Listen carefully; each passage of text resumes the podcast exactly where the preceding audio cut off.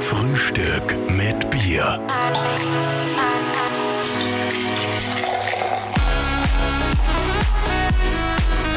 Herzlich willkommen zurück aus der Sommerpause. Frühstück mit Bier ist wieder da. Frisch und munter sind wir jetzt wieder nach dem Wahnsinns-Sommer, den wir da jetzt hinter uns haben. Genau, es war ein sehr intensiver Sommer, deshalb haben wir uns jetzt mit Frühstück mit Bier auch eine kleine Sommerpause gegönnt. Mhm. Ich hoffe, ihr seid uns nicht besser. Wir sind wieder zurück und werden euch wieder laufend mit den besten interessantesten und schönsten Gästen versorgen, die wir so finden können. Wie auch heute haben wir einen, einen absolut schönen Gast auch bei uns, einen fashion Kerl. Äh, Und die Schönheit ist auch sein Geschäft und seine Berufung und seine Mission. Wir sitzen heute beim Facharzt für plastische, ästhetische und rekonstruktive Chirurgie, heißt's im Fachterminus. Schön, dass du bei uns bist, Matthias Koller. Grüß dich. Ja, hallo, danke. Hallo, danke, Matthias. dass ihr da seid. Erste wichtigste Frage, ist beim Kali noch was zu retten? Absolut. Also, da können wir schon noch was machen. Danke, Pascal. Was für ein schöner Einstieg. Das bringt mich gleich so zur, zur Hauptfrage am Anfang. Wer sind denn deine Hauptkunden? Wer, wer kommt denn hauptsächlich zu dir in die Praxis? Nach Buchenau und Linz, du hast zwei Praxen. Genau. Wer, wer kommt hauptsächlich zu dir? Es geht eigentlich querbeet durch, durch die Gesellschaft, kann man sagen. Also da gibt's nicht wirklich jetzt eine bestimmte äh, Kategorie, wo ich sage, die kommen oder, oder, oder das ist häufig. Eigentlich haben die alle irgendein Anliegen, ein Problem, mit dem sie kommen. Das ist vielleicht das, was die, was die Leute vereint, dass sie irgendein Problem haben, mit dem sie kommen. Und das versucht man dann halt zu lösen. Ein Problem, das wir jetzt im Vorhinein lösen müssen, ist auf jeden Fall mal anstoßen. Genau. Weil jetzt haben wir ewig kein Bier mehr getrunken. Ja. Bei Frühstück mit Bier. Cheers. Tschüss, mit dem Zipfer Urtyp äh, im Seitalform wird heute angestoßen. Ah, Sehr gut. Sehr gut. Das schmeckt jetzt auch wieder sehr gut nach zwei Monaten Pause, Ja, muss ich sagen. stimmt. Wir haben auch gar kein Bier getrunken dazwischen. ähm, Matthias, also quer durch die, die Gesellschaftsschichten, sagst du, das heißt, ab wann geht das los? Wann darf man denn eigentlich zu dir kommen? Ab 16, ab 18? Äh, und, und bis wo, bis was für älter geht das? Also gesetzlich ab 18, man muss volljährig sein für eine OP, für ästhetische OP zum Beispiel. Äh, und ja, es geht äh, bis circa 70, würde ich sagen. Okay. Wobei in dem Alter äh, zum Beispiel Brustverkleinerung eine Rolle spielen kann, wenn man äh, mit der Wirbelsäule schon Probleme hat. Und das sind oft Frauen, die wirklich sagen, ja, jetzt habe ich 30 Jahre gewartet, ich habe mir nie traut und jetzt mache ich es, weil ich möchte einfach nur eine Lebensqualität haben. Äh, aber der Hauptteil der Patienten ist zwischen 30 und 50 oder Männlich, weiblich? Äh, mehr Frauen, also ich würde schon sagen 80 Prozent Frauen. Ähm, bei Männern ist Haartransplantation ein Thema. Ah, schön, dass ich da sitze. Ja, genau, genau. Wir können dann auch gerne nach Buchenau fahren. naja, Da ist der Roboter. ich fühle mich schon beobachtet. er inspiziert schon meine Geheimratsecken. Ich, genau, also das, das ist halt für Männer äh, zum Beispiel ein, ein typisches Thema. Ähm, aber generell muss ich sagen, sind doch mehr Frauen, wenn auch die Männer zahlmäßig wieder zunehmen, also in den letzten Jahren. ja. Du bist ja auch Buchautor, hast äh, ein Buch geschrieben, das sich nennt Moderne Schönheitsmedizin. Und so ein bisschen der Credo ist, ähm, du möchtest da jetzt auch nicht zu viel machen. Also das macht so ein bisschen interessant, finde ich auch, wie du das siehst. Äh, du würdest auch, wenn jetzt wer kommt und sagt, ja, ich möchte da jetzt das volle Programm, würdest du halt abstecken und abraten oder wie, wie, wie gehst du da auf das zu, auf das, auf das Thema? Genau, also wie, wie ich aufgespielt habe, die Ordi, das war, oder wie ich mich selbstständig gemacht habe, das war 2013 im, im März. Da habe ich mir für mich selber so eine Philosophie zurechtgelegt, wie will ich das betreiben, äh, das Fach. Äh, und ich habe gesagt, ich möchte mir eigentlich immer in den Spiegel schauen können am Abend und sagen, das hat einen Sinn gehabt, was ich heute gemacht habe. Da habe ich Menschen geholfen und ich habe eine Lebensqualität verbessert. Und das war von Anfang an äh, mir wichtig, dass ich, dass ich der Philosophie treu geblieben bin. Ähm, und es ist so, wenn jemand kommt und äh, er sagt mir eben, was sein Problem ist, dann muss ich immer schauen, ob das nachvollziehbar ist. Also äh, das heißt, ich muss mir das anschauen und sagen, okay, ich verstehe, was, was der meint. Ähm, das ist einmal der erste Schritt. Das Aber ist das nicht schon der schwierigste Schritt? Ist das nicht sehr subjektiv oder gibt es da schon auch objektive Marker? Ähm, das ist eigentlich ziemlich klar. Ja? Also zum Beispiel, wenn du sagst, äh, du kommst jetzt äh, mit einer äh, Wunsch einer Nasenkorrektur beispielsweise und du sagst, äh, mich stört einfach dieser Höcker auf der Nase extrem und die Leiter total drunter und ich kann nicht mehr schlafen oder in die Richtung, ja, äh, dann ist das, klingt das sehr übertrieben. Mhm. Ja, also, äh, so einen starken Leidensdruck muss man auch wieder hinterfragen, dass mhm. der das, das Leben so sehr beeinträchtigt, wegen sowas. Ja. Das Zweite ist, ich muss schauen, ist der Höcker wirklich da? Ja, und mhm. das ist eigentlich eine klare, objektive Sichtweise. Und äh, meistens muss man sagen, ist es nachvollziehbar. Und meistens sieht man den körperlichen Makel. Und es ist eigentlich so in der Praxis, dass die meisten sagen, das Einstiegsgespräch ist meistens von Seiten der Patienten, ich habe mir nie gedacht, dass ich zum mhm. Schönheitschirurgen gehe und jetzt sitze ich auch plötzlich da. Aha. Aber wissen Sie, ich bin nicht eine von denen, ja, die. Ja, äh, und dann sage ich, keine Sorge, die anderen sind auch nicht so. Das ist einfach das, was man halt glaubt, dass es so ist. Ja. Und, mhm. und ich habe immer gesagt, äh, es wäre interessant, ja, mal zu zeigen, wer da wirklich an diesem äh, Tisch, an dem Besprechungstisch Platz nimmt, dann würden sich viele Klischees in Luft auflösen. Mhm. Weil das sind ganz normale das heißt, Leute. dein Standardgast ist nicht Janine Schiller quasi. Genau, genau, das kann man sagen. Also ähm, generell, äh, die Leute sind sehr vernünftig, ja, die, die wissen, was wollen oder was sie nicht wollen, die können das selber einschätzen. Ähm, und man muss auch unterscheiden zwischen Operationen oder, oder Schönheitsbehandlungen. Das mhm. ist ja bei mir auch so äh, getrennt, auch räumlich. In Buchenau ist die operative Schiene und da in, in Linz, wo wir heute sind, ist, ist die nicht operative Schiene. Mhm. Und die Beweggründe sind genauso unterschiedlich. Also wenn ich jetzt eine OP haben möchte, äh, ist ja eigentlich so, dass die Leute nicht sagen, sie wollen jetzt schöner werden und jetzt operieren sie mich oder sagen sie mir, was man bei mir machen kann, sondern die kommen eben zum Beispiel nach einer Schwangerschaft oder mehreren Schwangerschaften und sagen, ich habe früher eine volle Brust gehabt und jetzt ist nur mehr Haut da und die Brustwarzen hängen nach unten. Ich möchte einfach wieder die Brustform von früher. Mhm. Das ist ein, ein, typisches Beispiel. Ja. Ähm, das heißt, da, da liegt immer irgendwo eine Problemstellung dahinter warum man sie operieren lässt. Bei den Behandlungen ist weniger jetzt ein Problem da. Da ist einfach der Wunsch da, äh, Attraktivität zu erhalten, äh, länger äh, frisch auszuschauen. Was, was machst du da behandlungsmäßig genau? Was gibt es da für Optionen? Natürlich Botox, oder nehmen wir mal an? Und genau. Hyaluron?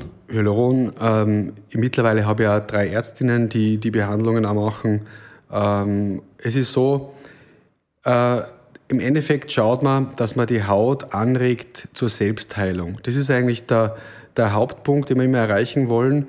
Und das Ganze mit Mikroverletzungen, also mit kleinsten Verletzungen. Mhm. Und dann erreicht man, dass die Haut selber Kollagen und Elastin, das sind eben wichtige Bestandteile in der Haut, die mit dem Alter eben abnehmen, ähm, dass die wieder neu gebildet werden.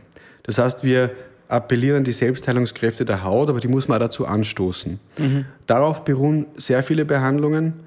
Und weil du ansprichst, der Botox und Hyaluronsäure, das ist äh, auch häufig und da geht es darum, dass man einfach Falten äh, minimiert, harmonisiert, ausgleicht. Aber nicht darum, äh, zumindest bei uns nicht, dass man die Falten wegspritzt oder dass man keine Mimik mehr hat, sondern einfach, dass man frischer ausschaut. Mhm. Dieses Berufsethos, das du da offensichtlich für dich gefunden hast, würdest du sagen, sollte das standardisiert sein in der Branche? Gibt es Kollegen, die da eher dann aufs Geld schauen und sagen, okay, ich mache das jetzt, weil ich mache genau das, was du sagst, äh, was der Kunde sich wünscht? Meine Erfahrung ist die, dass viele eigentlich gleich denken von den Kollegen und dass es nur wenige gibt, die, die da vielleicht äh, sehr abweichen. Also da sind wir, glaube ich, in Österreich noch recht gut gesegnet, weil wir doch äh, von der Ausbildung her das, das erklärt kriegen, so ein bisschen eine ethische Richtlinie mitkriegen in der Ausbildung und so. Und äh, allerdings äh, traut es vielleicht keiner so direkt sagen. Oder keiner mhm. ist so äh, offensiv wie ich, dass er das in einem Buch festhält, weil halt vielleicht viele Angst haben, das könnte dem Geschäft schaden. Wenn ich so jetzt von sag, wegen, der macht es ja dann eh nicht bei mir. So. Genau, genau. Mhm. Aber das ist eben ein Trugschluss und das, weil das Interessante ist, äh, ich spreche ja mit meiner Philosophie die Masse an mhm. und nicht und nicht umgekehrt. Weil die meisten wollen es ja auch so, die wollen es ja natürlich haben. Und wie, wie oft äh, schickst du dann wirklich wen ganz weg? Also wie, wie oft passiert ist, dass wer mit so unrealistischen Vorstellungen kommt, dass du sagst, sorry, das mache ich nicht? Es kommt eigentlich selten vor, ja, weil, weil äh, zum einen ist auf der Homepage so ersi schon ersichtlich, was für Einstellungen wir haben. Mhm. Und äh, wenn jetzt jemand was Extremes will, dann fühlt er sich da gar nicht angesprochen. Äh, es kommt manchmal schon vor. Und da habe ich aber die Erfahrung gemacht, dass die oft da recht dankbar sind, dass man es einer so direkt sagt. Mhm. Weil es ist tatsächlich oft so, dass zum Beispiel es kommt jemand mit bereits äh, behandelten Lippen, die schon sehr groß sind und sagt, äh, die sind mir noch viel zu klein. Ja? Also das kann es geben. äh, das heißt, die sehen das im Spiegel selber nicht mehr. Mhm. Und wenn ich jetzt sage, äh, ganz ehrlich, wir warten jetzt ein halbes Jahr, bis die Hyaluronsäure sich aufgelöst hat oder ein Jahr und dann kommen sie wieder, dann fangen wir von Null an und dann machen wir es aber, wie es wirklich äh, schön ausschaut. Das ist ein spannendes Thema, weil ich habe vor kurzem mal einen Bericht gelesen, wo eine Studie zitiert wurde, dass äh, neun von zehn Männern aufgespritzte Lippen nicht gefallen. Mhm. Wieso machen Frauen das trotzdem immer noch? Ist das immer noch ein häufiger Eingriff auch? Es ist schon häufig, aber man kann das wirklich so machen, dass man das nicht sehen würde, dass sie aufgespritzt sind, aber dass es ästhetisch ausschaut. Aber das ist mhm. ein ganz schmaler Grad. Der mhm. Grad ist extrem schmal. Und äh, das ist, glaube ich, auch die Kunst, das so hinzukriegen, ja, dass du, dass du eben äh, Schönheitsbehandlung machst, die aber nicht als solche erkannt wird. Fällt das in einer Operation oder in einer Behandlung? Das fällt in einer Behandlung. Mhm. Und äh, da geht es da geht's dann wirklich darum, ähm, wenn man die auf der Straße sieht, dass man nicht weiß, okay, weil das finde ich auch überhaupt nicht schön, wenn ich sehe, okay, die war jetzt beim, beim Schönheitsarzt, äh, weil äh, man sieht es an den aufgespritzten Wangen oder, oder an den übergroßen Lippen. Das ist ja auch kein Schönheitsattribut oder kein jugendliches Attribut, weil man glaubt ja, warum man mit dem begonnen hat, war ja, weil man glaubt hat, okay, was haben junge Frauen, die haben hohe Wangenknochen, äh, volle Lippen, mhm. äh, das übertragen wir jetzt auf alle.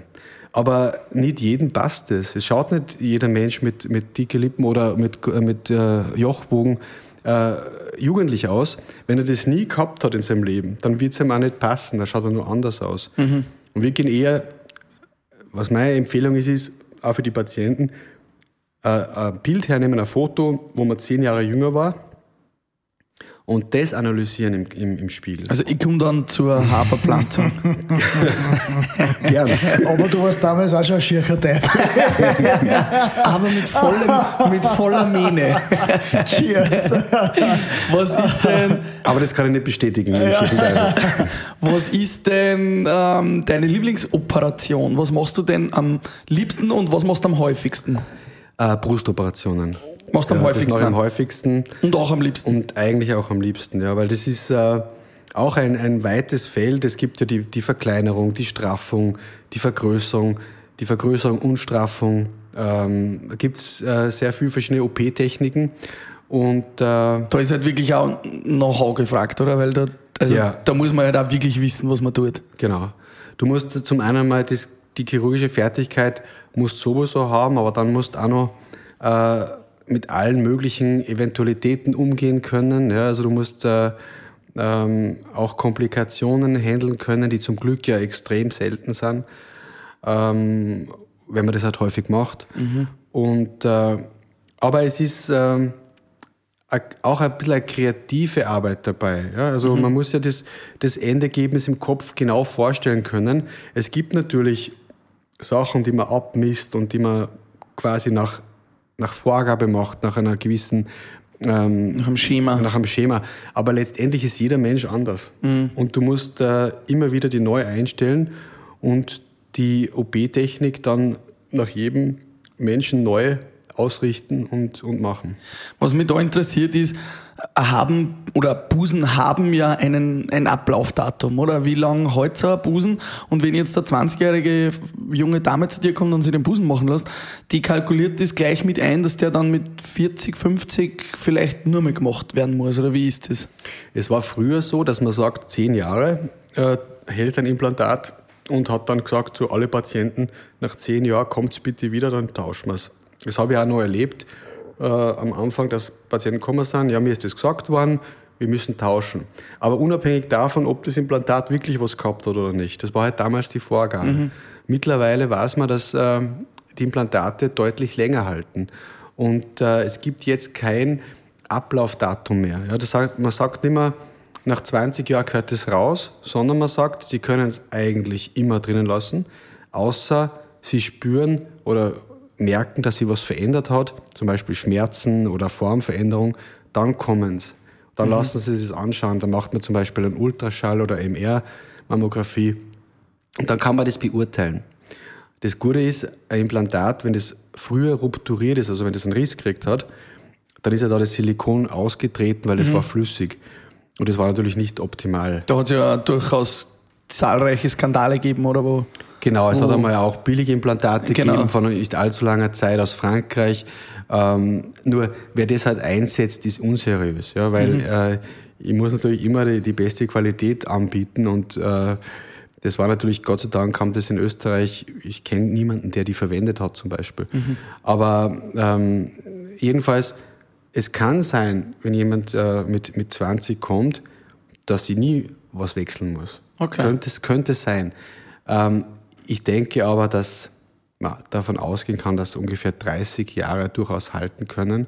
Und wenn, wenn es dann äh, äh, nicht so ist und wenn eine Verschleißerscheinung dann ist und die würden rupturieren, dann tritt nichts mehr aus, weil das ist ein Gel, das kann nicht mehr austreten, aber man würde es dann trotzdem merken, ja, dass das irgendwie sich anders anfühlt und dann tauscht man es. Also so ein Eingriff ist mittlerweile kein Problem mehr, so ein Implantattausch zum Beispiel. Wie siehst du generell die Gesellschaft? Denkst du, dass wir immer oberflächlicher werden? Denkst du, dass, dass der Mensch irgendwann ein Designprodukt ist, letztendlich? Dass wir uns irgendwann einmal so maximieren in der Schönheit, die wir haben können, wie es geht, weil es immer einfacher wird? Sagen wir so, was ich beobachten kann, ist, ähm, wie ich aufgesperrt habe vor zehn Jahren, da war das noch nicht so extrem mit diesen Ansprüchen an Perfektion. Also äh, das hat sich stark geändert durch Social Media aus meiner Sicht. Und zwar durch äh, klassisch diese Instagram Role Models, die, die diese Fotos posten, die auch oft nachbearbeitet sind und wo alles so auf Perfektion gezeichnet ist. Und das verwirrt halt auch oft junge Menschen. Ja, die sehen halt das und denken, ma, so möchte ich meine Nasen haben oder so war es perfekt. Ja. Das ist ein bisschen eine Gefahr äh, und das ist auch Aufgabe von uns Ärzten, aber generell von uns als, als Gesellschaft, würde ich sagen, dass man da sensibel ist und, und denen auch erklärt, das ist ein Kunstprodukt, was du da siehst. Ja? Also schau dir mal die Influencerin an, wenn du das triffst. Ja? Weil das ist ja tatsächlich so, ja, die, natürlich sind die äh, durchwegs meistens fesch, aber nie so perfekt wie auf dem Foto. Und äh, deswegen finde ich das gut, wenn man, wenn man das ein bisschen entzaubert und äh, damit auch diesen, diesen Druck nach, nach Perfektion wegnimmt. Was mich jetzt interessieren würde, was würdest du, äh, ich kenne deine private Situation jetzt nicht, aber was würdest du zum Beispiel bei deiner Frau machen? Würdest du sie selber operieren und was würdest du nicht machen Oder bei deiner vielleicht einmal bei den Kindern, bei der Tochter oder so? Gute Frage, ja. Also wenn, wenn was äh, da ist, was, was wirklich stört und was belastet, dann würde ich es machen, ja. Würdest du deine Frau auch selbst operieren oder würdest du sagen, geh lieber zum Kollegen? Ich würde es wahrscheinlich selber machen. Und zwar, weil ich, weil da geht es um Kontrolle, ja. Du willst ja die Kontrolle haben über die Operation und äh, gerade jetzt beim, bei, auch noch bei Verwandten. Also ich habe bei meinem Vater schon einige Hauttumore entfernt und, und äh, ähm, also ich habe da jetzt äh, nicht wirklich die Hemmung, das zu machen. Es ist natürlich trotzdem was anderes, aber am OP-Tisch müsstest du halt wirklich so professionell agieren, dass du das ab, abschaltest. Es geht wahrscheinlich nicht ganz so einfach. Natürlich weiß man, wer da liegt. Aber also ich würde, ich würde, wenn das mein Gebiet ist und das mein, mein, mein Hauptschwerpunkt zum Beispiel ist, dann würde ich es selber machen. Wo- Würdest du an dir oder hast du an dir auch schon was äh, herumgedoktert? Na, ich habe ich hab einmal Botox probiert bei der Zornesfalte. Was ist das, die Zornesfalte? Die, die da, wenn man so zornig schaut. Also, okay, oben bei den. Augen? Genau. Du bist an gar kein zorniger Typ, glaube ich, oder? Nein, genau. Also das Aber als Arzt schaut man so konzentriert, Ja, genau, das war genau.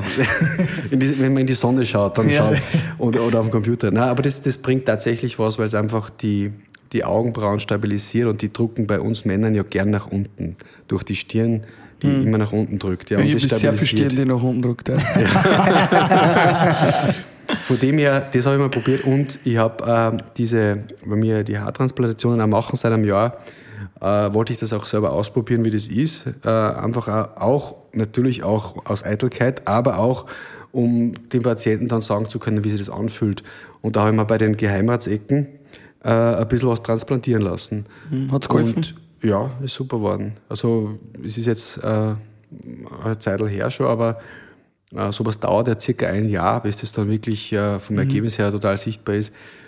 Aber das heißt, wenn mich was stört äh, und es ist sinnvoll und man kann das mit der OP-Methode lösen, dann würde ich es auch machen. Kommen wir dann noch vielleicht noch mal ein bisschen zu dieser Grenze zu sprechen. Wo würdest du eben sagen, ist diese Grenze zwischen, ja, das stört mich jetzt ein bisschen, aber muss nicht unbedingt sein. Und auf der anderen Seite vielleicht ist er gesünder mit einem ja, Makel, in Anführungszeichen, mit, halt- mit dem Altern auch zu leben, weil jeder wird alt und es sollte ja, glaube ich, auch, ist ja auch gesund, dass man damit normal umgeht, oder? Absolut, ja. Man sollte da mit, mit dem äh, positiv umgehen. Aber ich sage mal, wenn das jetzt Methoden sind, die, wo man sagt, ich kann die Haut äh, länger äh, attraktiv halten, also dass die, Al die Alterserscheinung der Haut einfach äh, hinausgezögert wird und das sind Methoden, die schonend sind, die man nicht wirklich sieht, dann finde ich schon sehr sinnvoll. Ja. Also das sind diese Was- Dinge, wo du sagst, wo die, wo die Haut äh, Genau, diese Mikroverletzungen, Wird. ja. Wie, wie funktioniert das? Wie kann man sich das vorstellen? Äh, da gibt's Radiofrequenz zum Beispiel äh, äh, oder, oder auch Microneedling, das kennen vielleicht äh, viele, wo man äh, so kleine Nadelstiche eigentlich in die Haut macht.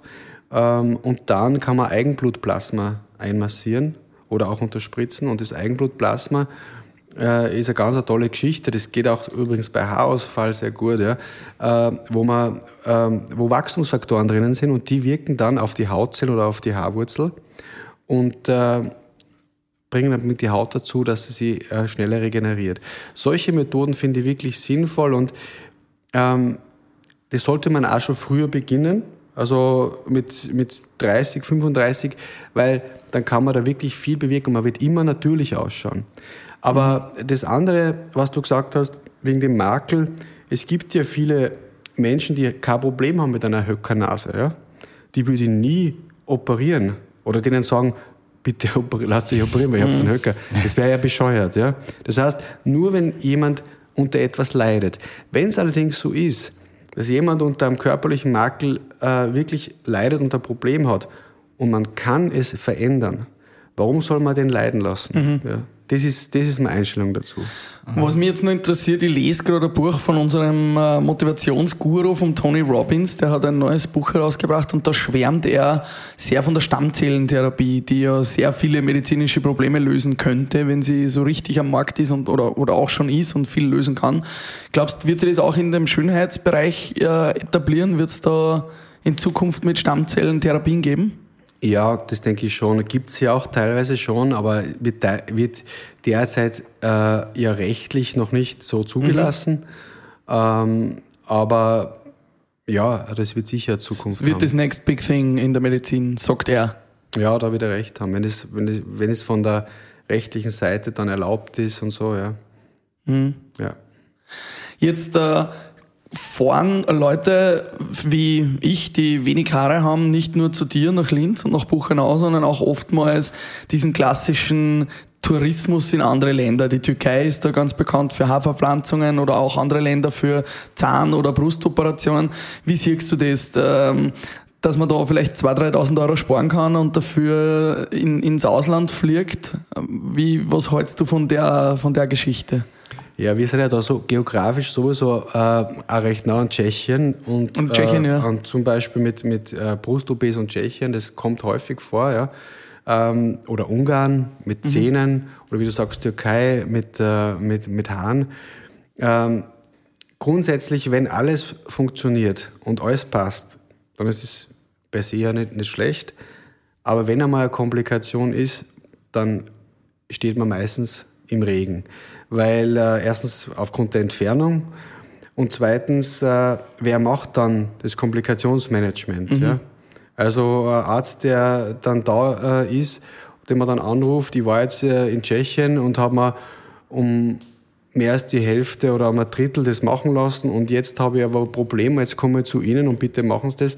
Der wird vielleicht dann auch nicht sagen, ja, kommen sofort, ja, mhm. sondern wird sagen, ja, bitte zuerst einmal zu dem hinfahren, der das gemacht hat, was mhm. ja auch richtig ist, weil der weiß ja, was er getan hat. Also das ist ein, zwei, ein zweischneidiges äh, Schwert. Ich finde, dass das halt oft an der falschen Stelle gespart ist. Hast du äh, solche Fälle schon gehabt, wo es im Ausland schiefgegangen ist und du das dann richten hast müssen? Ja, gibt es gibt's aktuell gerade wieder eine Anfrage äh, bekommen per E-Mail, vor einem Jahr in Tschechien operiert und äh, unzufrieden und äh, sie möchte das da machen. Ähm, ich schaue mir das halt dann an und, und aber es ist halt dann für die Patientin eigentlich äh, natürlich doppelt. doppelt. Ja. Also wer, wer billig kauft, kauft doppelt, sagt man so schön. Genau. Oftmals. Ja. Wie ist das eigentlich? Es wollen natürlich äh, wahrscheinlich alle gern von dir persönlich äh, operiert werden. Mhm. Wie geht sich das aus bei dir jetzt da mit Urlauben, mit, äh, mit generell mit dem Wachstum von deiner, von deiner Praxis? Weil es hängt ja dann doch letztendlich wahrscheinlich sehr viel an dir als Person. Das stimmt, ja. Äh, du musst dir vorstellen, wie ich bin seit 2013 365 Tage, 24 Stunden erreichbar. Echt? Ja. Und das ist schon, wenn man sich das überlegt, ist es schon brutal. Ah. Ja, weil du musst immer das Handy beim Bett haben. Weil wann eine Komplikation kommt. Genau. Ja. Also ähm, du musst ja erreichbar sein. Ja, du kannst natürlich sagen, ich bin das nicht oder ich bin vielleicht nur den ersten Tag erreichbar.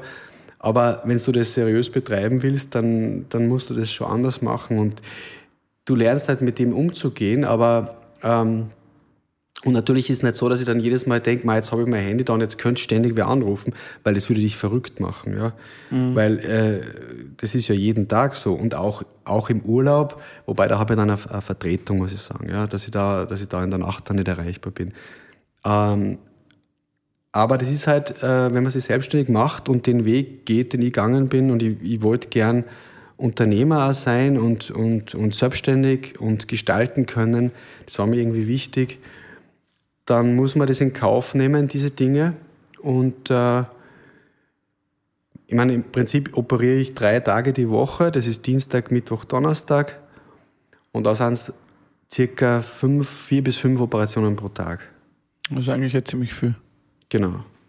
Und darf man das jetzt fragen, äh, ich weiß nicht, ob du darüber reden willst oder nicht, aber darf man das fragen, was kostet jetzt so eine Operation bei dir, wenn man jetzt zum Beispiel Brustvergrößerung hernimmt?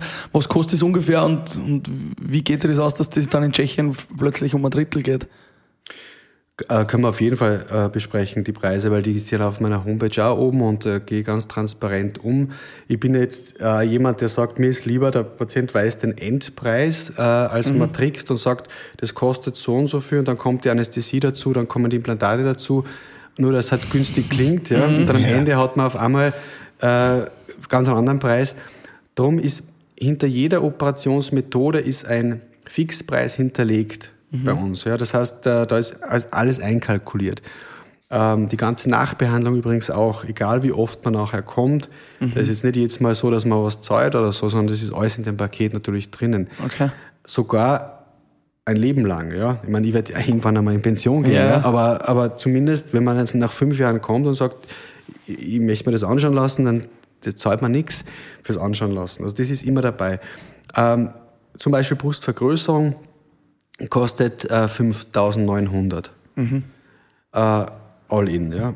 Äh, Bruststraffung, äh, also Brustverkleinerung 6.200, äh, Bruststraffung mit Implantaten 6.700. Und die, die Preise ergeben sich nach dem, äh, wie aufwendig das ist, was man alles dazu braucht. Also Implantate, ja oder nein, das kostet natürlich auch. Und auch die Operationszeit.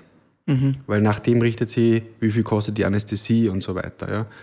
Ja. Ähm, und so sind es so Paketpreise. Und warum es im Ausland günstiger ist, ist meistens oder hauptsächlich einfach, weil dort die Mitarbeiter einfach, die Löhne einfach geringer sind. Mhm. Also auch von den ganzen Assistenten und Co. Ja, und das ist hauptsächlich das, der, der, der Grund bei der Haartransplantation, warum das in der Türkei ähm, so stark ist, weil weil die, weil die Löhne viel, viel geringer sind. Und ähm, deswegen kann man solche Dumpingpreise anbieten. Wenn wir so einen Preis anbieten würden bei der Haartransplantation wie in der Türkei zum Teil, hätte ich nicht einmal die Fixkosten herinnen. Okay. Ja, die Fixkosten für unseren Podcast sind dafür sehr gering. Es geht immer nur um ein Bierchen und da kommt jetzt ein Bierwagen vorbei. Der Frühstück mit Bier. Bierwagen. Der Frühstück mit Bier Bierwagen liefert uns neues Zipferbier. Wir stoßen nochmal an mit unserem Settel. Tschüssi. Tschüssi. Und das ist so der Moment, wo wir darüber reden, was ist denn dem Matthias Koller als Arzt mal Lustiges passiert? Was war denn einmal eine witzige Geschichte, wo alle anderen lachen haben müssen und tun nicht? Ähm, Gibt es da was? Ist da vielleicht auch in, in deiner Praxis oder so schon mal irgendwas passiert, was witzig war? Ja, das waren die Anfänge. Äh, die Anfänge, wo man halt praktisch jetzt beginnt, Arzt zu sein und äh, teilweise aber noch äh, also da war ich noch nicht Arzt, da war ich noch Student, Medizinstudent und du hast ja von der Praxis keine Ahnung. Wenn's, wenn's, du studierst, ja, der, der Sezierkurs, da, das ist was Praktisches, äh, aber ansonsten lernst du die Praxis ja nur im Krankenhaus ähm, und da du dir am Anfang natürlich dementsprechend auch an. Ja. Man lernt zwar schnell, aber ich kann mich erinnern, meine erste Formulatur, das war im Burgenland im Was ist eine. Formulatur? Also wenn man als äh, Student in den, in den Ferien äh, das Pflichtpraktikum absolviert. Und das waren halt immer ein paar Wochen. Und ich kann mich erinnern, da habe ich äh, die Aufgabe bekommen, von der Stationsschwester Blutdruck zu messen. Und sie hat mir das kurz erklärt, wie das geht. Und dann bin ich durch und habe alles gemessen. Und im Endeffekt war war komplett falsch alles. Ja. Also die, die haben sich gedacht, ja Wahnsinn, was ist denn da los? Ja. Äh, haben alle, ha- haben alles nochmal nachmessen müssen. Haben alle einen viel zu ja. hohen Blutdruck. Ja, ja, genau. Die eine, die eine waren geheilt, ja, die haben keinen Blutdruck mehr gehabt. Die anderen waren auf einmal Hypertoniker. Ja. Also ich habe da irgendwas technisch falsch gemacht. Aber ja, das war, das war ganz, ganz lustig für die anderen. Ja. Und äh, aber Ein Arzt, der kommt, der frisch gefangen hat und kann Ja. nicht einmal Blutdruck messen. Genau, genau. Ja. Ja, da, da war ich noch Student, muss ich das zu meiner Verteidigung sagen. Aber ich habe es dann, auch- ich hab's dann auch gelernt. Ja. Kannst du das heute? Ja, absolut. Ja. Jetzt, jetzt, jetzt muss ich es fast, jetzt muss nicht mehr machen. Ja. Das macht schon der, der Apparat. Aber jetzt kann ich es ja. Ja. Vielleicht dann eine persönliche Frage. Was ist für dich schön? Was ist für dich Schönheit? Wie ist denn das generell, wenn du jetzt ähm, Menschen betrachtest? Ähm, siehst du da dann eher sozusagen, ah, das Kind mal verändern? Oder siehst du die Arbeit sozusagen im Gesicht der anderen? Oder, oder kannst du da abschalten? Das ist interessant, das fragen wirklich viele, ja, ob, man, ob, man, ob man einen Durst kennt und dann sagt, okay, das und das. Also er schaut mir immer auf die Geheimratsecken. Kommt mir vor. Na, ähm, sagen wir so, eigentlich gar nicht. Das ist wirklich so. Ich schaue ich schau auf das überhaupt nicht. Ja. Also ich schaue schon die Menschen an, aber ich denke mir nie, was könnte man jetzt da machen? Ähm, weil es wäre auch schlimm, weil da würde ich äh, in der Freizeit Permanent arbeiten. permanent arbeiten. Ja. Ähm, und die, ich finde, dass, was ich wirklich äh, überzeugt bin, ist, dass sehr viel auf die Ausstrahlung ankommt. Und das, ist, das klingt ja oft so platt daher gesagt, ja, die innere Schönheit. Das hat aber wirklich äh, absolut Berechtigung. Und äh, ich meine damit Folgendes, man kann schon irgendwo objektiv sagen, das ist jetzt ein schöner Mensch, das ist jetzt ein weniger schöner Mensch, ja, mit irgendwelchen Maßen, von denen ich absolut nichts halte. Klassische ja. goldene Schnitt, oder? Genau, ja, und Symmetrie und so weiter. Ja. Ähm, interessanterweise ist aber oft so, dass gerade da man oft sagt, ja, schon, aber irgendwie attraktiv ist nicht, ja. Schön schon, aber attraktiv nicht. Und das ist, finde ich, ein Unterschied. Ähm, wenn du attraktiv bist, dann musst du irgendwas ausstrahlen. Attraction. Genau, genau. Und das äh, ist unabhängig davon, ob dein Gesicht symmetrisch ist, ob du jetzt äh, eine schiefe Nasen hast. Ja? Ähm, es gibt Leute, die kommen in einen Raum und füllen diesen Raum. Ja? Also kennt man vielleicht, wenn man im Restaurant sitzt und da kommt wer rein, ist vielleicht nur 1,60, ja, aber der füllt mit seiner Präsenz den ganzen Raum. Das liegt nicht daran, dass er, dass er so schön ist, sondern der hat eine Aura, ja, eine Ausstrahlung. Und das ist natürlich ein wichtiger Punkt, dass man, dass man auch schaut, dass die Ausstrahlung verbessert wird. Ja. Und äh, die, das ist die innere Schönheit. Merkst du das auch bei deinen Patienten, wenn die zum ersten Gespräch kommen und noch Probleme haben und schüchtern sind und vielleicht auch anders gewandert haben und dann kommen sie nach einer Nasenkorrektur zum Beispiel zwei Monate später zur Kontrolle und die blühen richtig auf und sind richtig Ja, selbstbewusst. absolut. Das, mer- das merkt man schon. Und das merkt man zum Beispiel auch bei der Brust-OP natürlich, ja, ob das jetzt eine Verkleinerung war äh, oder, oder eine Vergrößerung. Das teilweise, die gehen ja, die gehen ja, die haben ja wirklich alt, im Alltag sie auch zurückgezogen. Die gehen ja zum Beispiel nicht mehr ins Schwimmbad, deswegen. Oder auch, auch, auch Männer äh, mit, mit einer sogenannten Gynäkomastie, das ist so eine Männerbrust. Wenn sie da unter der, ist relativ häufig. ja, Hat der wenn sie- Karl auch ein bisschen. Der Karl. Du greifst immer recht gern, gell? das sagt er recht. Gut, ich hab meine Haare und du hast halt ein bisschen am Busen, ja. Genau, also das zum Beispiel, da, da merkt man auch, ja, wenn, man, wenn man das korrigiert, dass da, dass da natürlich mehr Selbstbewusstsein ist. Und dann weiß man, wenn das äh, ist, dann weiß man, dass man den, den Job gut gemacht hat oder dass das einfach sinnvoll ist, was man macht. Weil es gibt natürlich schon sehr viele ähm, Klischees und Vorurteile gegenüber dem Beruf. Und äh, ich kann mich erinnern, wie ich angefangen habe, habe ich mir immer erklären müssen. Mittlerweile muss man das nicht mehr. Aber ich kann mich erinnern, das war immer so die Frage, guter Kopf, böser Kopf. Und so ist es so gegangen. Wenn du gesagt hast, ich bin plastischer Chirurg, ja, äh, machst du so nur so Schönheits-OPs oder tust du so äh, Unfallopfer wiederherstellen? Ja? Es war immer schwarz oder weiß. Ja? Und äh, ja, aber so ist es nicht. Ja? Es, ist, es ist eben nicht alles schwarz und weiß. Wie Also ist das? du, Ähm, kann man, äh, weißt Unfallopfer wiederherstellen und so sagst, äh, zahlt bei dir auch was die Krankenkasse dazu? Kann man zu dir jetzt auf eine Behandlung kommen und da zahlt die Kasse was oder ist das alles selbst zu finanzieren? Das kommt, also sie kann was rückerstatten, wenn, die, wenn eine medizinische Indikation ist. Also wenn das ein medizinischer Grund ist, zum Beispiel nach einem äh, Narbe zum Beispiel, ja, nach einem Unfall, die man korrigiert. Äh, aber wir haben keinen, als niedergelassener Arzt hast du keinen direkten Vertrag mit der Kasse. Das ist also nicht so wie im Krankenhaus, dass die direkt verrechnen können. Das heißt, du musst es zahlen und dann kannst du es einreichen. also siehst du, um auf die vorige Frage zurückzukommen, siehst du deinen Zweck und deine Mission auch ein bisschen therapeutisch, dass du die innere Schönheit äh, wächst? Ist das so ein bisschen... Schon, ja. Also ähm, das ist natürlich eine super Begleiterscheinung, wenn man merkt, der Selbstbewusstsein steigt jetzt äh, oder, oder die, Zufriedenheit und letztendlich die Lebensqualität.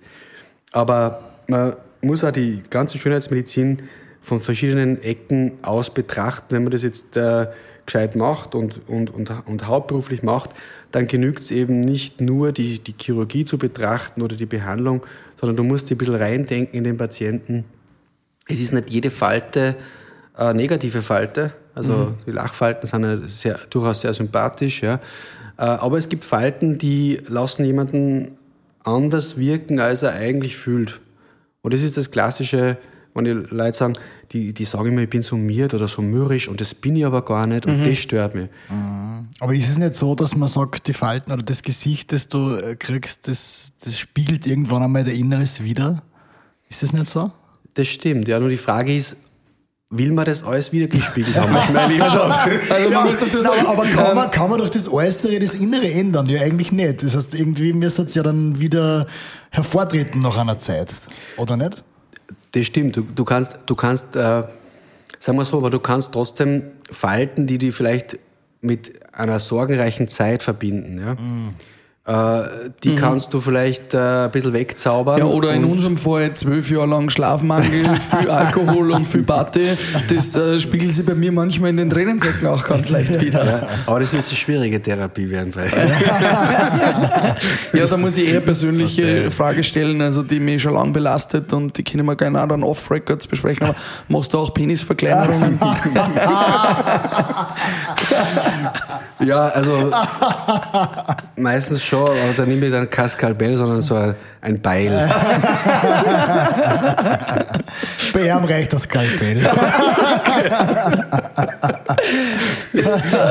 Hast du vorher gesagt, Matthias, ähm, dass es in Österreich eigentlich eine relativ hohe Dichte an sehr seriösen Kollegen gibt. Also du kennst keinen, der schlechte Implantate verwendet oder so.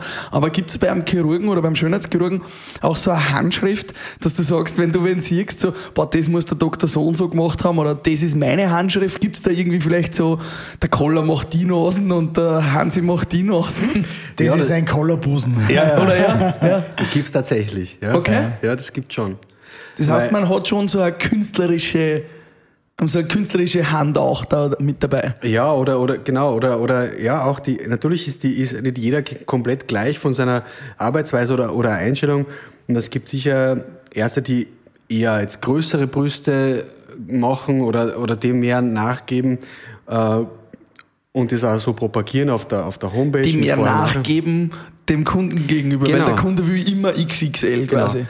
Aber es ist eben zum Beispiel äh, ein Irrglaube, dass man, je größer die Brust, desto mehr ist sie oben. Ja? Das glauben manche, aber in Wirklichkeit sinkt es natürlich ab, weil es einfach schwer ist. Ja? Aber ähm, was vielleicht der Punkt ist, ähm, es gibt ja diesen Facharzt, den ihr vorher da so schön vorgelesen habt, den, den Facharzt für plastische Chirurgie, diese ästhetische und rekonstruktive. Das ist ja die einzige Facharztausbildung, die wirklich Schönheitschirurgie auch in der, in der Ausbildungsordnung drinnen hat.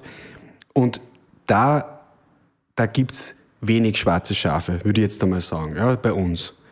Ähm, äh, Problem ist eher, wenn jetzt der, der Begriff Schönheitschirurg ist ja nicht geschützt. Das heißt, kann es jeder Arzt nennen, das ist kein Fachbegriff.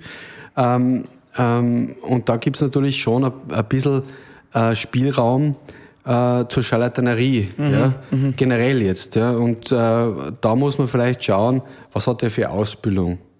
Weil es wird äh, Das heißt, das darf eigentlich auch der Allgemeinmediziner auch Schönheitseingriffe machen.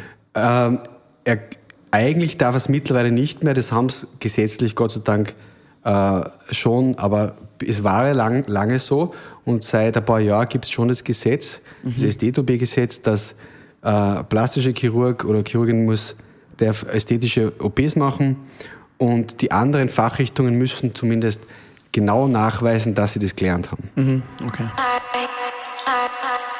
Hey Pascal, weißt du schon, was ich mir jetzt online bestellt habe? Na, was hast du bestellt? Für die kalte Jahreszeit und für das, weil wir ja schon ein bisschen zurückgenommen haben, äh, eine Vitaminbombe und zwar ein Obst- und Gemüsepackerl auf bioferl.at. Echt? Was ist da alles drinnen? Ja, voll geiles Bio-Obst und Gemüse, gesund, frisch und echt cool. Und es gibt's nicht nur für dich privat, sondern auch für die Firmen, für Unternehmen. Klingt lecker. Und hast du uns vielleicht noch irgendeine Aktion mitgenommen? Selbstverständlich. Ja? Für alle unsere Hörer gibt's mit dem Gutscheincode BART50 50% Rabatt auf die erste Lieferung. Boah, 50% das passt. Das ist gut. Vielleicht nimmst du auch eins, ha? Biofell.at muss ich gleich reinschauen. Obst und Gemüse schott uns sicher nicht. Und, Nein. Ja. Hau rein. Mich würde jetzt nur interessieren, die Zukunft. Äh, Wie siehst du die Zukunft des Älterwerdens? Ähm, wird es so sein, dass wir irgendwann mit 70 noch voll jung ausschauen und, und uns dementsprechend dorthin designen, dass wir ewig jung sind? Ich glaube, dass ähm, man merkt ja jetzt schon an 70-Jährigen, wenn man das vergleicht mit, mit, mit früher. Stimmt. Die schauen teilweise wahnsinnig gut aus. Ja.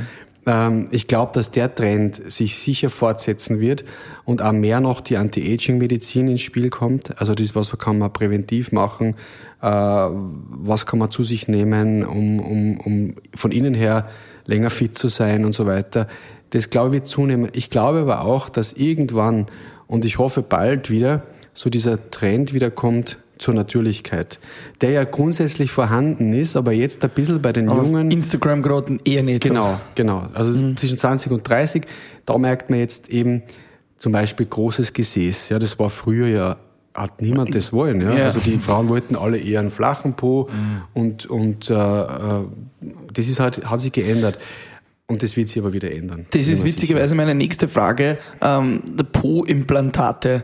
Machst du sowas? Ich stelle mir das ja unglaublich unangenehm vor, wenn man jetzt den ganzen Tag vielleicht acht oder neun Stunden sitzt und man sitzt immer auf irgendwelche Silikonkissen. Das ist, muss ja Katastrophen sein eigentlich, oder? Ja, genauso gibt's ja Wadenimplantate. Na, das mache ich beides nicht. Ja, also das ist, ist zum Beispiel eine klassische OP, wo ich sage, das mache ich nicht, stehe nicht dahinter und äh, habe ja kein gutes Gefühl, jemandem das reinzugeben. Weil das auch einfach medizinisch gesehen blöd ist, oder? Zum, zum, zum einen ja, weil es äh, nicht angenehm ist, auf Silikonkissen zu sitzen, weil es auch Probleme macht äh, mit den Narben in dem Bereich.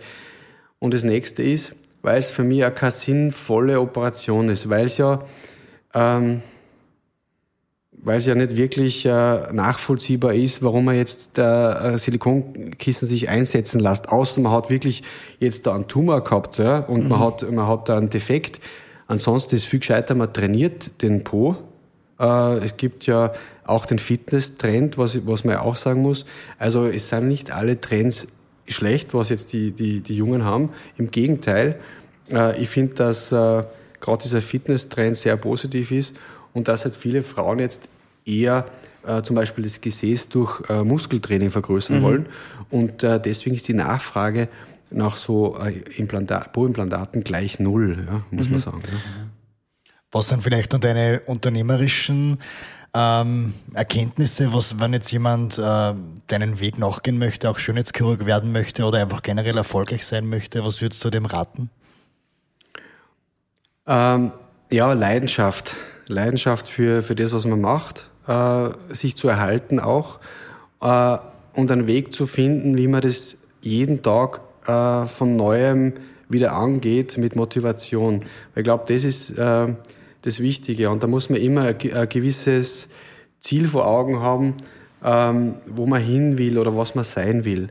Ähm, weil sicher ist der Alltag oft, oft stressig und so, aber man darf das nie aus den Augen verlieren, was will man eigentlich sein oder was will man werden. Und äh, das ist äh, das ist ein Punkt und das zweite ist, äh, nicht auf die Neinsager hören.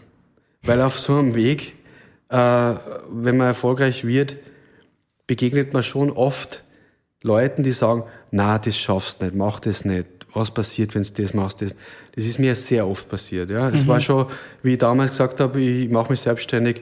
Ja, mit dem Alter machst du selbstständig dann habe ich gesagt, im Schloss Buchenau mache ich die Audi. Ja, wer kommt denn dorthin? Das findet ja keiner. Mhm. Ähm, mittlerweile fahren sie von, von Deutschland hin und überall und die haben sich Sorgen gemacht, dass von Linz wer hinfindet. ja? Also, aber das, das ist wirklich äh, von mir Ratschlag, wenn man, wenn man was machen will und überzeugt ist von dem und an, an, an sich glaubt, dann soll man sie nie von denen abbringen lassen, die tausend Argumente haben, warum du jetzt scheitern wirst. Mhm. Darf man das Arztgeheimnis äh, so weit brechen, dass du irgendwen sagen kannst? Oder gibt es auch ein Testimonial von dir, von irgendeinem Prominenten, den du vielleicht schon behandelt hast und die sagen, du darfst das sagen oder ist das wirklich voll das, verschwiegen? Das ist wirklich verschwiegen, ja.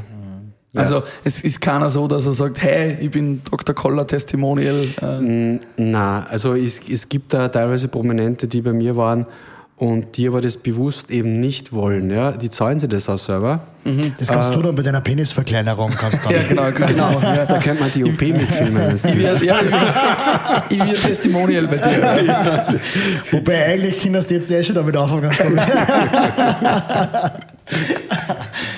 ähm, na, lieber Matthias, vielleicht nur äh, Routinen, äh, Rituale. Gibt es irgendwas, was du täglich machst, vielleicht auch um schön und fit zu bleiben? Oder auch vor der OP, so ein mhm. Ritual? Ja, es ist so, ähm, erst einmal viel Kaffee trinken. Ja, also okay. ich bin Kaffee-Junkie, ähm, aber immer nur so bis 10 Uhr am Vormittag. Also Wie viele Kaffees trinkst du da? Ähm, ja, schon so sechs ungefähr. Ja. ja. Es, also es startet. Äh, Als Mediziner würdest du sagen, ist das gesund? Ja, Kaffee ist gar nicht so ungesund. Ja, also Kaffee hat wirklich äh, auch einige Gesundheitsfaktoren. Natürlich ähm, ist Gewohnheit, wir trinken schwarz, ohne Zucker, ohne Milch.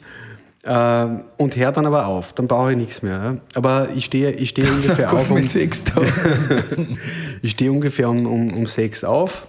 Äh, und um sieben fängt bei uns eigentlich der, der, der OP an. Also die Patienten kommen um sieben, um halb acht ist Hautschnitt. Das heißt, da ist man dann schon am Tisch. Ähm, und das machst auch du selber noch, jeden Hautschnitt und alles? Ja. Oder bereiten dir auch andere Ärzte was vor und du kommst dann und machst das Schwierige oder? Nein, operieren du ausschließlich ich, ja. Mhm. Genau. Genau. Aber es wird äh, wahrscheinlich nächstes Jahr, oder es ist ziemlich sicher, auch Verstärkung kommen, also ein Kollege, der dann bei mir einsteigt und äh, aber bislang äh, jeder Hautschnitt alles selber. Ja. Mhm. Es gibt natürlich eine chirurgische Assistenz, die die äh, den Haken halten oder was zureichen, aber äh, operieren du nur ich. Mhm. Und vor der Operation so Rituale, gibt es da was? Du sagst, so jedes Mal Na, also du meinst sowieso beten tut. Ja, oder irgend sowas. Oder, oder, ja, oder vielleicht ähm, klopfst dreimal auf Holz oder, genau. oder schaust da immer alles nur ein zweites Mal an oder irgendwie so. Ähm, ja, man zeichnet die Patienten an. Das ist eigentlich, äh, ich meine, das ist nicht wirklich ein Ritual, das gehört, aber das ist ganz wichtig. Man, man zeichnet im Stehen äh, an, ja, Mhm. weil im Stehen ist, schaut alles anders aus. Das wirst auch du.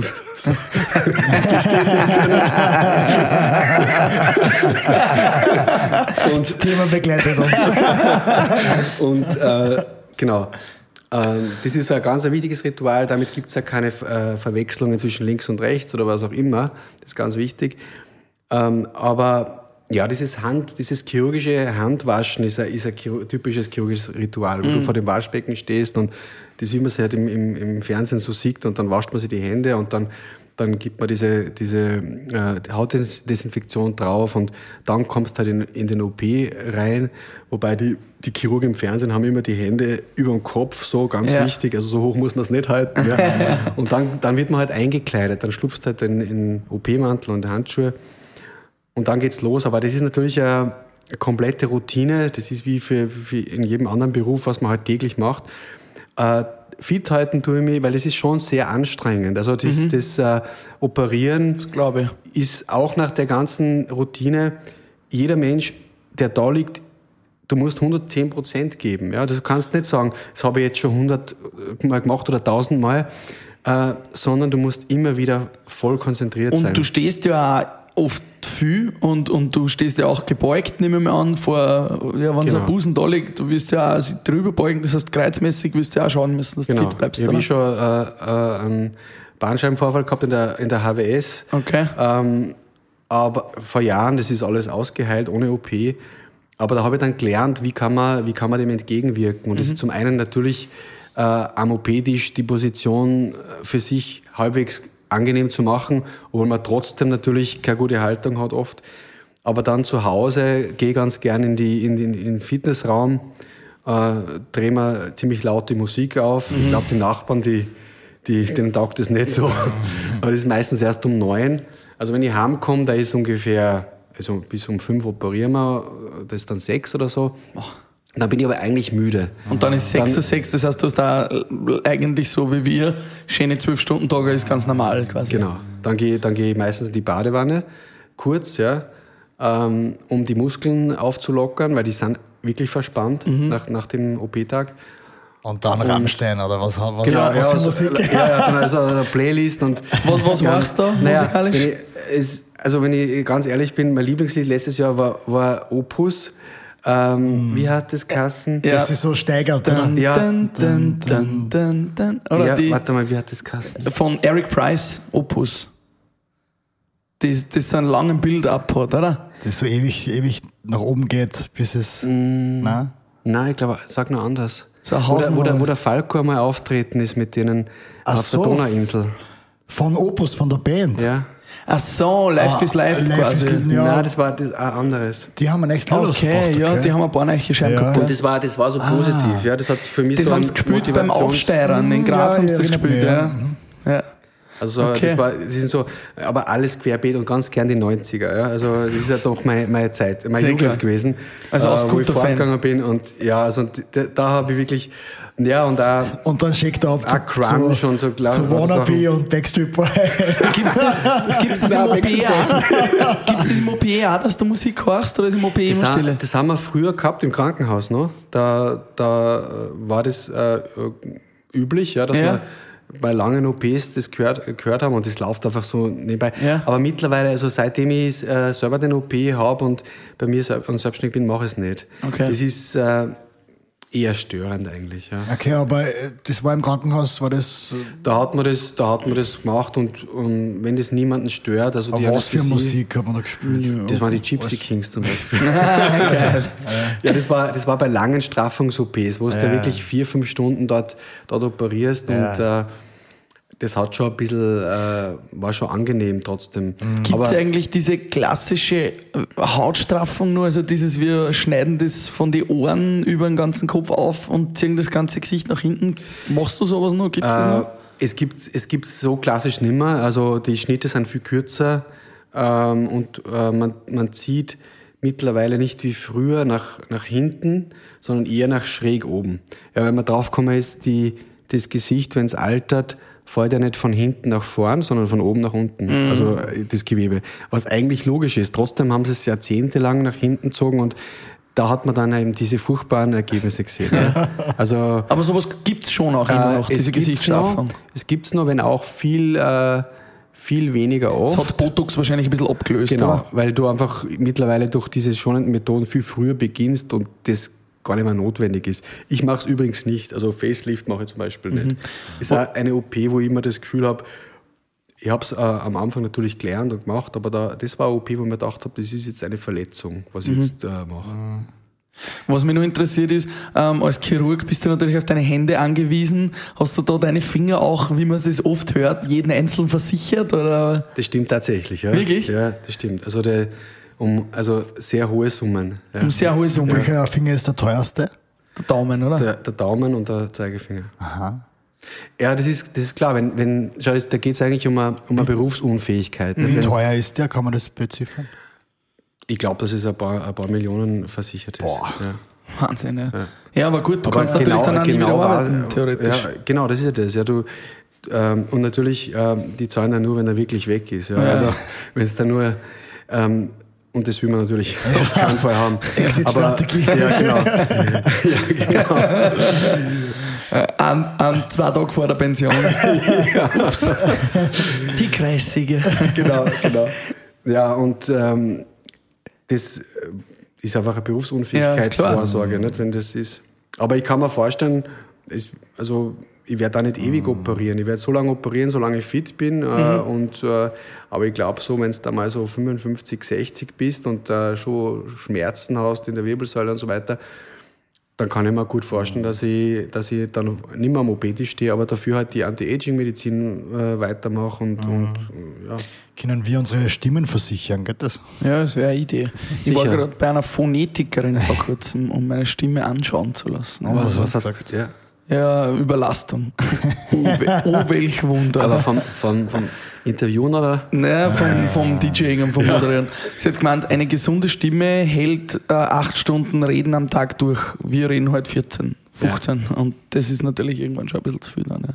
Deshalb hören wir jetzt auch auf zu reden und widmen uns noch äh, unserem letzten Schluck Bierchi. Genau. Matthias, danke, dass du bei uns warst. Wir verlinken natürlich deine Internetseite für alle, die jetzt äh, gesagt haben, okay, so, so schlimm ist es gar nicht. Vielleicht komme ich doch einmal mit meiner Problemstelle Sehr zu gerne. dir. Und äh, wir werden die Penisverkleinerung jetzt noch weiter diskutieren. Passt, Ich ja. glaube, das gehört dringend gemacht. Es wird auf jeden Fall eine Am kurze Montag ist Diskussion. ein OP-Termin frei mit dem Beil. Ja, zum Schluss gibt es immer noch äh, kurze Fragen, kurze Antworten, der sogenannte Bier-Rap. Rap. Bier Word Rap. Mit äh, 5 Millionen Euro würde ich jetzt, wenn es gewinnst, Anlegen in Immobilien. Ja, gescheit, ne? ja, Am schönsten ist für mich, oder diese Stelle äh, schaue ich, wenn, wenn ich mir ein Gesicht anschaue, die schaue ich als, auf die schaue ich als Erste. Die Augen. Ja. ähm, Nur in die Augen oder rundherum die Falten auch? Beides. Beides. ja. Bei Männern operiere ich am liebsten Haare. Und bei Frauen? Brüste. Brüste, hat er ja schon gesagt. Hat, ja. Ja, verstehe Ja. ja irgendwie. ja. War, war das eigentlich irgendwann ein Eifersuchtsthema bei deiner Frau anfangs? Waren da so viele Brüste in den Händen hältst? Na, die ist da sehr cool. Die, die sieht das da total locker. Ja. Sehr cool. Ja. Matthias Koller, Dankeschön fürs super Gespräch. Wir freuen uns schon auf das nächste Frühstück mit Bier. Haucht's wieder zu. Mit dieser Person würde ich mal gerne ein Frühstück mit Bier erleben. Egal ob lebend oder schon gestorben. Bei uns in Österreich oder? Allgemein, auf der ganzen Welt. Er ist schon gestorben. Wurscht, wer? Michael Jackson. Naja, der hättest dich natürlich auch über einige Operationen mit ihm unterhalten Genau. Mit einem sagen können, was, was schiefgelaufen Und vielleicht ein bisschen weniger Propofol das nächste Mal. Gut, danke Matthias, bis zum nächsten Mal. Super was. Und Danke. wir hören uns und sehen uns beim nächsten Frühstück mit Bier. Frühstück mit Bier.